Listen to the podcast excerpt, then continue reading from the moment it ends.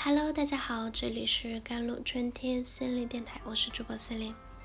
今天想跟大家分享的文章叫做《无论是物理边界还是心理边界都很重要》。脱口秀大会中，童梦楠讲到了讨好型人格，成为大家热论的话题啊。在节目中，童梦楠口中的讨好型人格可以说是一个宜人的优点。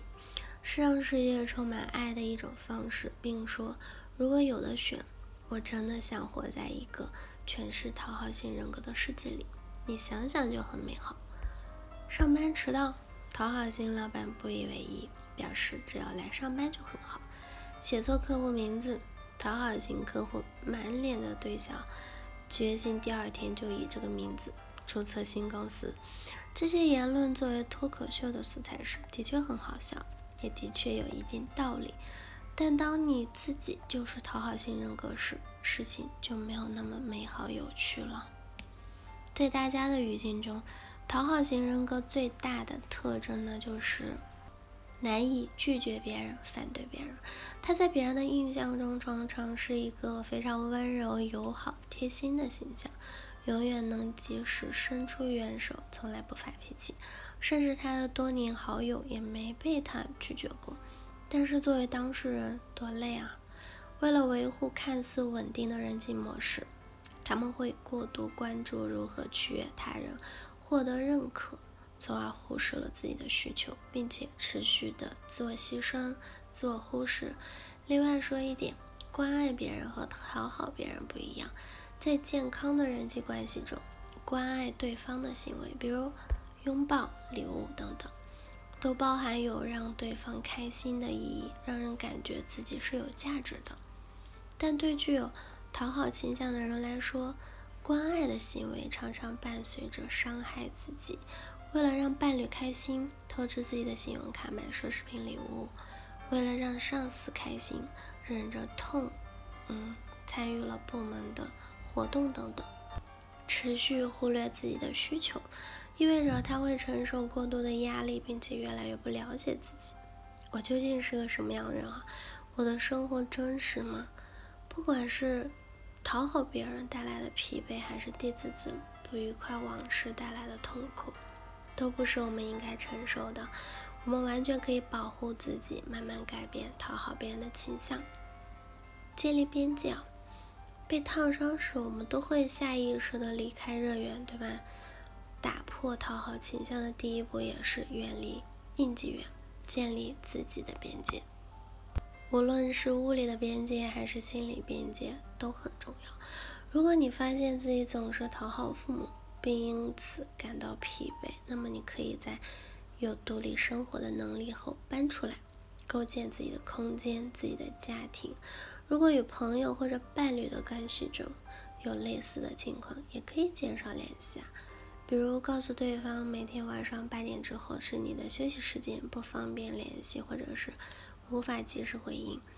毕竟需要不断讨好才能维系的关系，不值得追求。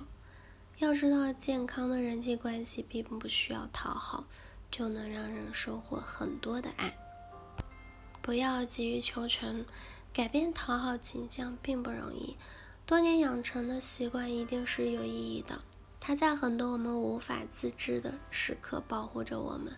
只不过有的习惯没有随着生活的变化而消失，就会成为我们的困扰。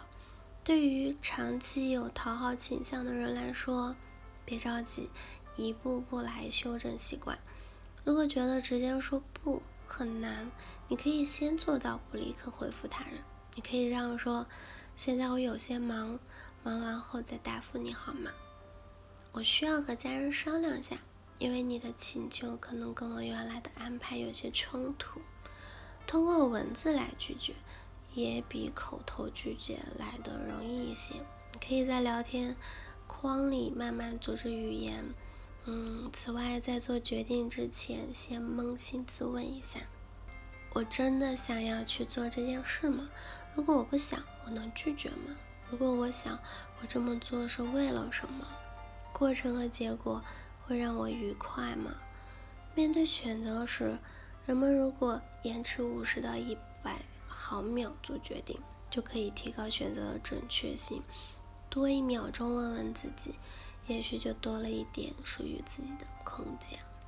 与自己对话，讨好倾向会让人忽自己的需求和感受。还有一个小练习，可以帮助你觉察自己的内心。找一个安静、舒适的地方，静坐下来，尝试把自己当成一位好朋友对话。你想要通过讨好获得什么？这些东西可以通过其他渠道获得吗？想象你在完全放松的状态下，你会做什么事情？做什么事情能让你感到内心的丰盈？过往有哪些事情让你觉得他人的判断似乎也没有那么重要？这些时刻有可能再次出现吗？通过不断的练习觉察，我们可以慢慢摒弃掉对他人评价的过度渴望，而是忠于内心。好了，以上就是今天的节目内容了。咨询请加我的手机微信号：幺三八二二七幺八九九五，我是 C 琳，我们下期节目再见。